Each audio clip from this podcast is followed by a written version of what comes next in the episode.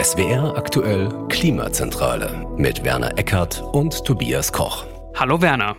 Hallo Tobi, grüß dich. Werner, gab es bei dir einen Stromausfall in den letzten Monaten? Kann ich mich nicht erinnern. Ich sehe das immer, weil mein Radiowecker dann blinkt und auf Null steht. Ähm, so ein altes das Ding ist noch. lange her. ja. Du, bei mir gab es einen äh, für ein paar Stunden, Echt? ja, weil eine Leitung beschädigt war und ausgetauscht werden musste. Und ah, okay. da ist mir aber direkt wieder klar geworden, ohne Strom geht wirklich gar nichts mehr zu Hause. Nicht mal die Klospülung. Ja. Ja, ne? Doch einmal geht sie, dann ja. ist sie leer gelaufen, dann geht sie allerdings nicht mehr. Das stimmt. Aber eigentlich sollten wir mittlerweile darauf vorbereitet sein, denn vor einem halben Jahr ging es ja los. Das Wort Blackout war in so vielen Mündern wie noch nie. Die Zeitungen waren voll, Podcasts wurden gemacht und in der Politik und am Stammtisch wurde ja diskutiert. Aber bisher sind wir ja gut durch den Winter gekommen, muss man sagen. Ja, und nach allem, was man hört, werden wir ja auch äh, durch diesen und wahrscheinlich sogar dann durch den nächsten Winter ohne diese Angst kommen. Das ist halt, ja, da wird, wird viel drüber geredet und das ist so ein Horror, so eine Horrorvision. Ähm, das ist auch einigermaßen klar, weil wenn man sich's mal so vor Augen hält, ist es natürlich unglaublich. Es ist ein Horrorszenario im wahren Sinne des Wortes. Es gab doch vor einigen Jahren diesen, diesen äh, Thriller Blackout war das Mark Ellsberg? Ja, genau.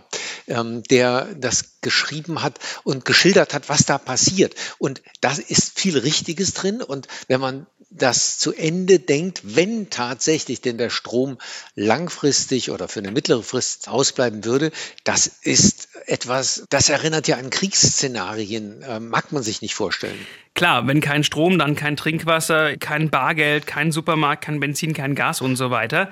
Aber Keine Krankenhausversorgung. Es bricht wirklich spätestens nach einigen Tagen alles zusammen. Und äh, das ist eine grauenhafte Vorstellung. Und deshalb, glaube ich, ist das so eine Wahnsinnssache, die die Menschen so sehr beschäftigt. Das Thema scheint auch nicht abzuebben. Ich habe jetzt einfach mal bei der Google News Suche das Wort Blackout eingegeben. Mhm. Allein in den letzten 20 Stunden. Ich gebe dir einen Auszug aus den Artikeln.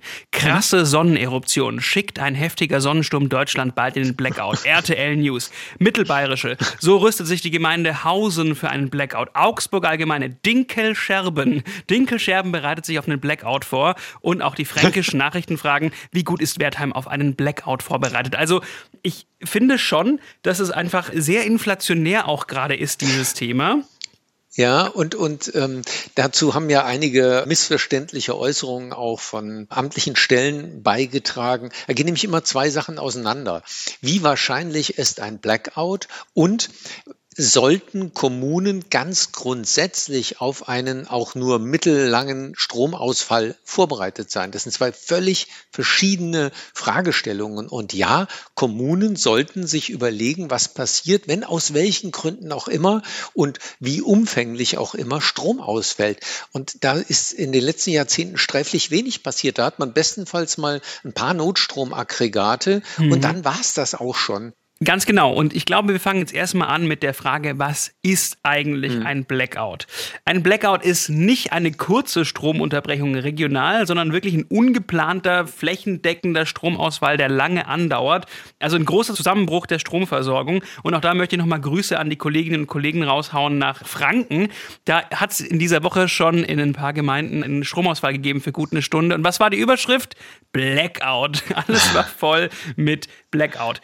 Dabei muss man man ja sagen, die Stromversorgung in Deutschland ist extrem sicher. Vielleicht fangen wir damit ja. mal an.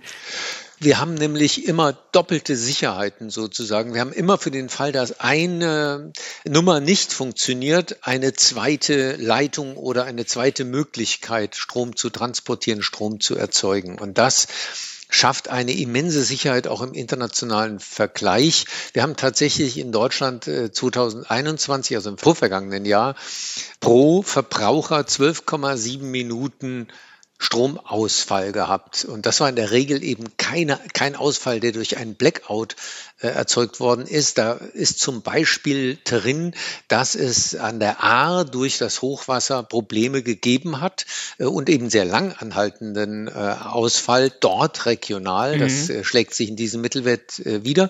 Und dann hat es bei einem Umspannwerk äh, ein Problem gegeben mit einem Ballon, der da reingeraten ist. Der war metallbeschichtet und hat da allerlei Unheil aus, angerichtet.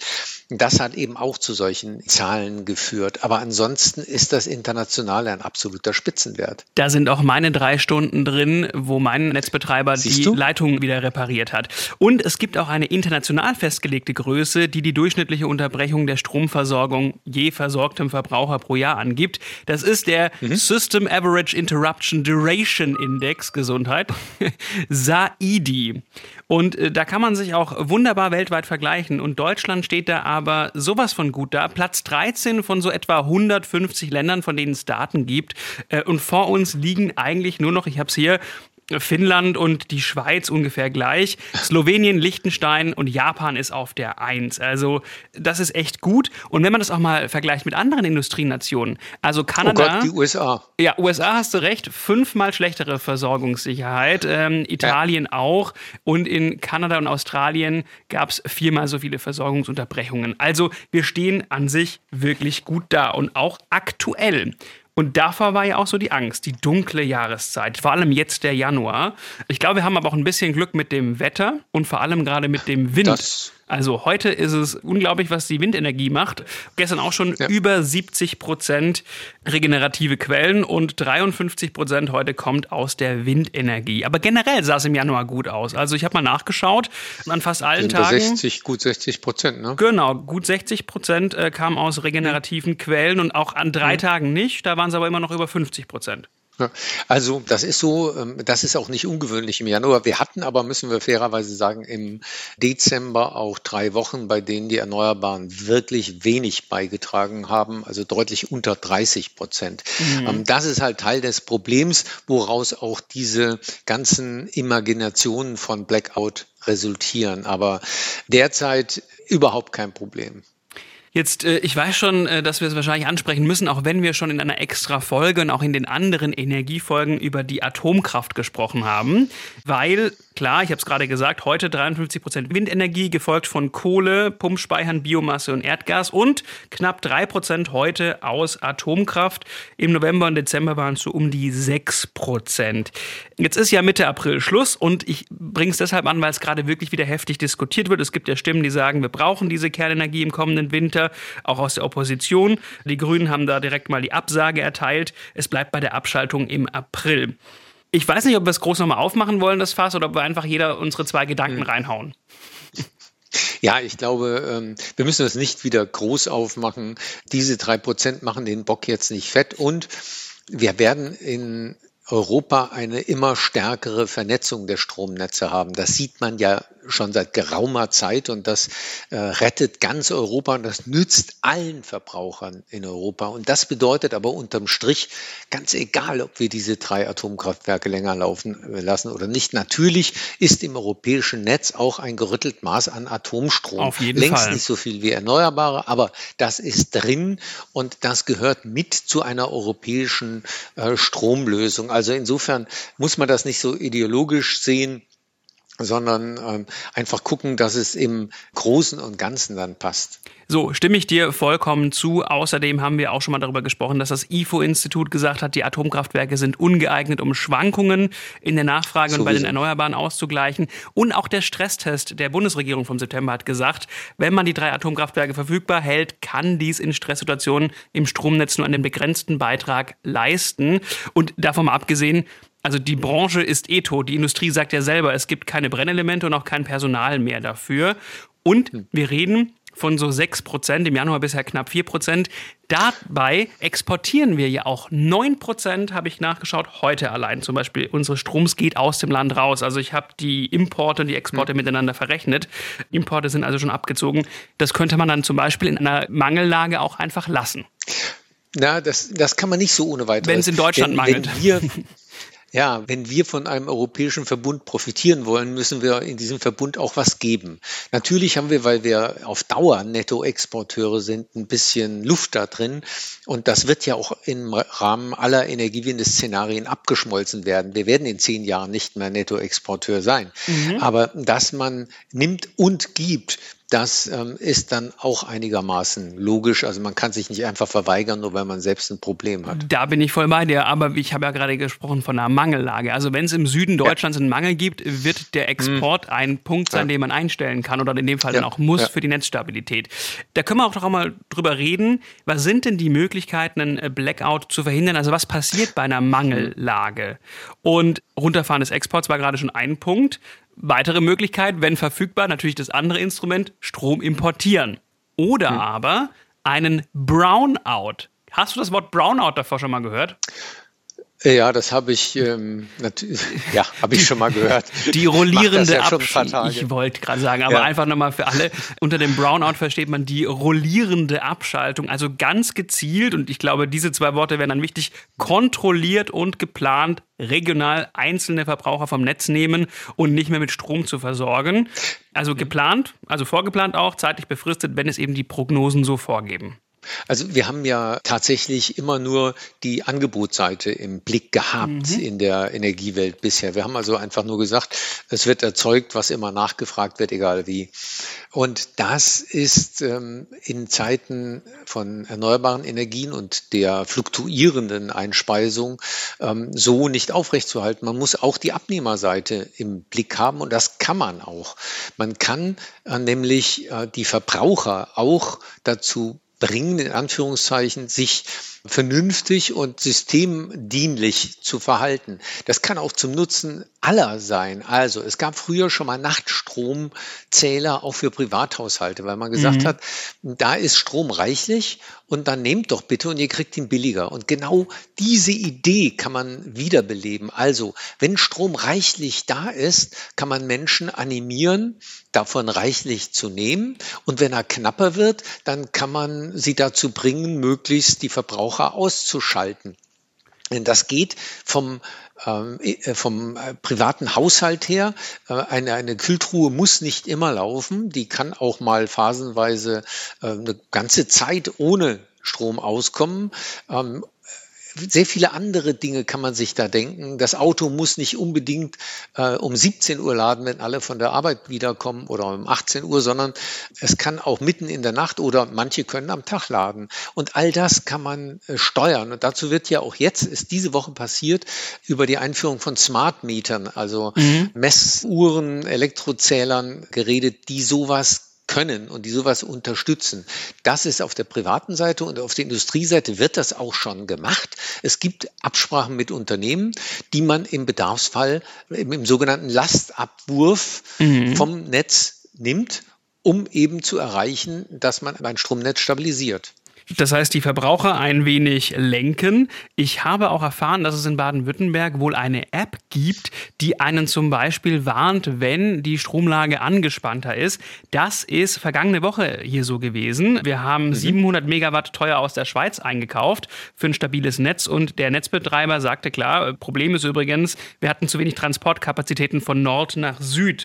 Und da wurden dann die Leute wirklich per App gewarnt, hey, wenn du jetzt gerade nicht unbedingt sehr viel Strom brauchst oder wenn du irgendwas verschieben kannst, dann mach das doch. Und auch das fand Richtig. ich eine smarte Lösung tatsächlich. Das ist doch eine super Sache. Das ist die Vorstufe eben. Das ist zumindest auf einer informativen und freiwilligen äh, Basis schon mal so ein Hinweis. Und äh, genau das kann man natürlich durch den finanziellen Anreiz äh, unterstützen, nämlich indem ich eben meinen Strom billig kriege in Zeiten von Überschüssen, wenn diese Smart Meter mal eingeführt sind. Und da bin ich sicher, ist da ein Mordsvolumen drin, eine, eine große ja. Möglichkeit, eben auch den äh, Bedarf dem Angebot anzupassen und damit Blackouts oder auch nur Brownouts zu vermeiden. Smart Meter und gesteuerten Verbrauch, wenn man auch sparen kann, halte ich wirklich für sinnvoll. Jetzt eine super Sache, die Leute zu warnen, dass das Stromnetz gerade instabiler wird. Ja. Das ist natürlich andere Sache. Das sollte ja so im besten Fall natürlich auch gar nicht sein. Das steckt ja auch in diesen 12,7 Minuten Stromausfall im Zweifel schon mit drin. Auch da gibt es äh, Situationen, in denen mal irgendwo eine, ein Versorgungsproblem in, mhm. auf kleinem Maßstab eingetreten ist. Und auch da kann sowas eben mal ein Weg sein. Also, ähm, das ist aber nichts, was Verbraucher wirklich schädigt, außer dass ich mhm. meinen Wecker neu stellen muss. Ja, also Brownout, um es zusammenzufassen, tun dein Wecker. Äh, ein geübtes Instrument von Netzbetreibern. Gehe ich dir auf den Wecker oder was? Ja, ja. Um Blackouts zu verhindern. Ich rede jetzt einfach weiter. Und auch da gibt es übrigens eine empfohlene Abschaltdauer von 90 Minuten. Also es ist nicht verpflichtend, aber viele Netzbetreiber halten sich daran und haben das übernommen. So, außerdem übrigens sagen die Netzbetreiber, ein Brownout ist auch die letzte Möglichkeit, die man in Erwägung zieht, denn wir arbeiten mit zum Beispiel intelligenter Planung und vielen Daten daran, dass es dazu gar nicht kommt. Heute können wir ja die Wetterdaten gut auswerten. Wir wissen, wann die Sonne scheint, wann Wind weht und auch längerfristige Prognosen sind möglich. Wenn zum Beispiel Lieferprobleme bei der Kohle sind, dann ist das länger bekannt und dann kann damit auch geplant werden. Das sind schon mal Dinge, die man dann, glaube ich, akut angehen kann. Und wenn man mal so generell denkt, dann ist in Deutschland, glaube ich, eine große Stellschraube der Netzausbau. Denn laut dem Stresstest der Bundesregierung September 2022 ist das Hauptproblem wirklich der Süden Deutschlands, weil wir eben Strom brauchen, ordentlich, und der kommt bestenfalls dann aus dem Norden, aber er kommt halt nicht gut genug runter. Das wissen wir schon eine Weile. Warum haben wir diese ganzen Übertragungsnetzdebatten gehabt um die großen Leitungen Nord-Süd, die ähm, eben so umstritten sind? Das ganze Theater in Bayern, dass die Leitungen dort versenkt werden müssen in den Erdboden, weil die Menschen sie nicht sehen wollen. Na klar, wir haben ein massives Leitungsproblem, Stromnetzproblem bei den Übertragungsnetzen, bei den großen. Das muss logischerweise geklärt werden, weil zum Beispiel die Windkraft auf See ja relativ ähm, die liefert Grundlast. ist. Mhm. Naja, wir denken ja nicht mehr in Grundlast, Mittellast ja. und Spitzenlast. Das ist ja sozusagen die alte Denke. Aber sie bietet relativ verlässlich äh, Strom. Nur haben wir tatsächlich das Problem, dass das, äh, dass das nicht nach Süden geliefert werden ja. kann, wie du schon gesagt hast. Ja. Und dann nutzt das halt nichts, dass da oben ähm, Strom erzeugt wird. Für mich ist übrigens die Grundlast immer noch, dass immer verlässlich Strom da ist. Aber ich weiß, ich habe die alte Denke drin. Ja. Und ich finde interessant, bevor wir jetzt diese Leitungen bauen, machen wir lieber ganz andere Dinge, weil im Süden müssten wir bei einer Notlage auch auf ausländische Kraftwerke, sogenannte Redispatch-Kraftwerke zurückgreifen. Das können zum Beispiel AKWs in Frankreich sein. Jetzt wissen wir alle, da läuft es seit letzten Sommer spätestens nicht mehr so ganz rund und die sind immer noch nicht alle wieder am Netz. Die Probleme ja, gehen dort aber weiter. Seit äh, Beginn des Jahres exportiert Frankreich wieder Nettostrom. Ich weiß, ja, aber es soll wohl weitergehen auch mit Wartungen und mit Überprüfungen ja. und sieht es mittelmäßig aus. Wenn dann zum Beispiel auch noch Dürre da ist in Nachbarländern, wo wir zum Beispiel auf Wasserkraft gucken und auf Pumpspeicher, dann spitzt mhm. sich das halt so ein bisschen zu. Also wie du vorhin schon gesagt hast, das Thema muss natürlich europäisch im Verbund gedacht werden. Ja. Äh, das wäre also die Nummer eins, Netzausbau. Und der zweite Punkt wäre natürlich auch sehr naheliegend. Ausbau der erneuerbaren Energien im Süden. So, Grüße nach Bayern und Baden-Württemberg, ja. ne? Ja, ja, ja. Also heute kamen die Zahlen aus äh, Baden-Württemberg raus. Äh, da ist der Ausbau tatsächlich nicht wesentlich vorangekommen und die Kohleverstromung ist drastisch ist drastisch angestiegen. Ja, absehbar. Solar gibt's da, äh, ich glaube, 11 Prozent des Stroms ist Solar, aber Wind äh, hängt dahinter und ist immer noch nicht zweistellig mit seinem Anteil an der Stromerzeugung. Das ist äh, sicherlich auf Dauer ein Problem im Süden. Dann dritter Punkt, Ausbau der Batteriespeicher. Da ist die Kapazität in Deutschland viel zu gering, genauso wie bei den Pumpspeichern, also Mini-Wasserkraftwerken, würde ich jetzt einfach mal das ganz kurz beschreiben. Die sind bisher auch kaum vorhanden. Hm. Ja, wir lagern solche Dinge ja gerne aus. Alles, was uns selbst unangenehm ist, von mhm. der äh, Ablagerung von CO2 im Untergrund, das geht nach Norwegen über das Gasfracking. Äh, das könnten wir zwar auch machen, lassen es aber in Amerika machen, ähm, bis eben hin zu den Pumpspeicherkraftwerken, die wir in unseren Mittelgebirgen nicht wollen. Aber die Österreicher haben ja welche und die nutzen wir so eben mal quasi mit als unsere Batterien. Wir haben schon mal über Lösungsansätze gesprochen in der Folge Energiewende. Wie steht es um die grüne Stromversorgung? Da ist mehr davon drin. Denn mit Blick auf die Zeit würde ich mal sagen, was sind denn eigentlich perspektivisch noch die Herausforderungen?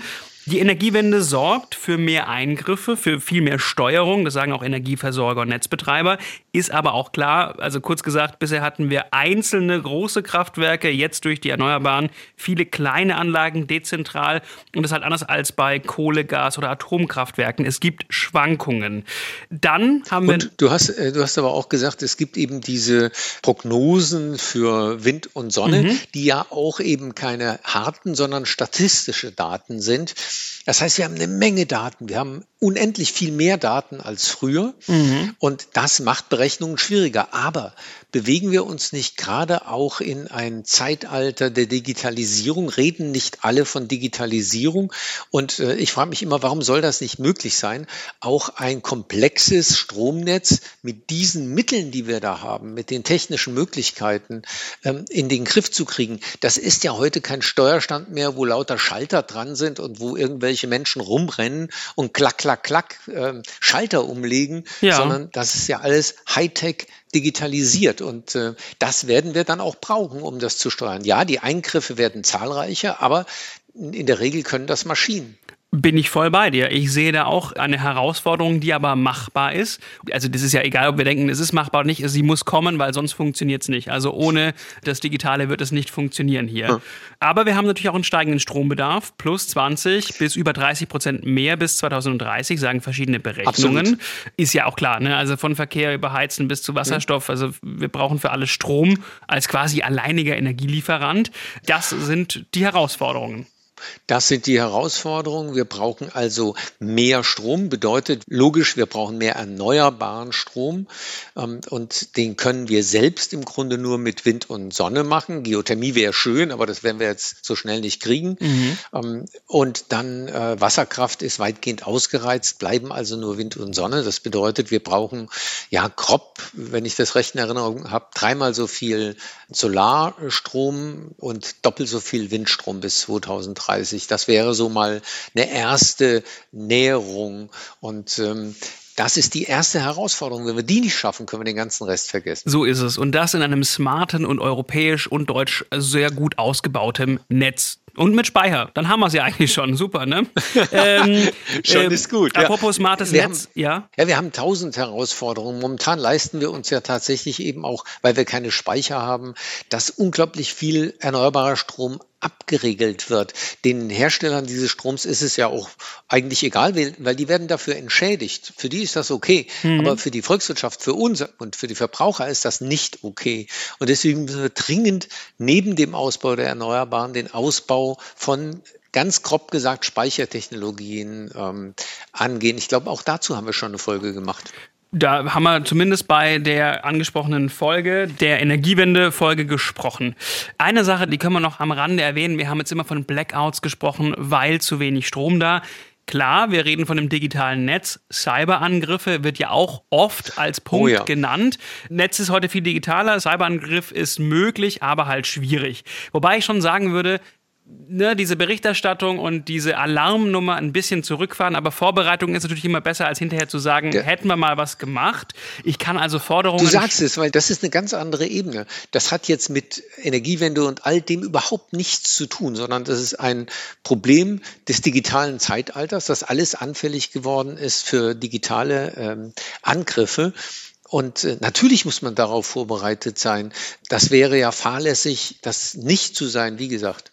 Ja, also ich kann Forderungen schon verstehen nach Notstromreserven oder einer nationalen ja. Strategie, nach einem autarken Wassernetz mit Trinkbrunnen oder auch mal checken, ob Pflegeheime eigentlich Notstromaggregate haben. Also das könnte man unabhängig jetzt von der Diskussion, reicht der Strom auch mal machen. So. Absolut. Das heißt, wenn wir zusammenfassen, und korrigiere mich jederzeit, ein Blackout ist sehr, sehr unwahrscheinlich. Es gibt viele Möglichkeiten, dieses ja, wirklich Horrorszenario abzuwenden. Aber, das haben wir schon oft gesagt, jetzt anpacken. Netzausbau, Batteriespeicher, Pumpspeicher, Wasserstoffkraftwerke. Es gibt viel zu tun. Der Strombedarf steigt, der Ausbau hinkt hinterher. Also los soll's gehen. Dem ist nichts hinzuzufügen.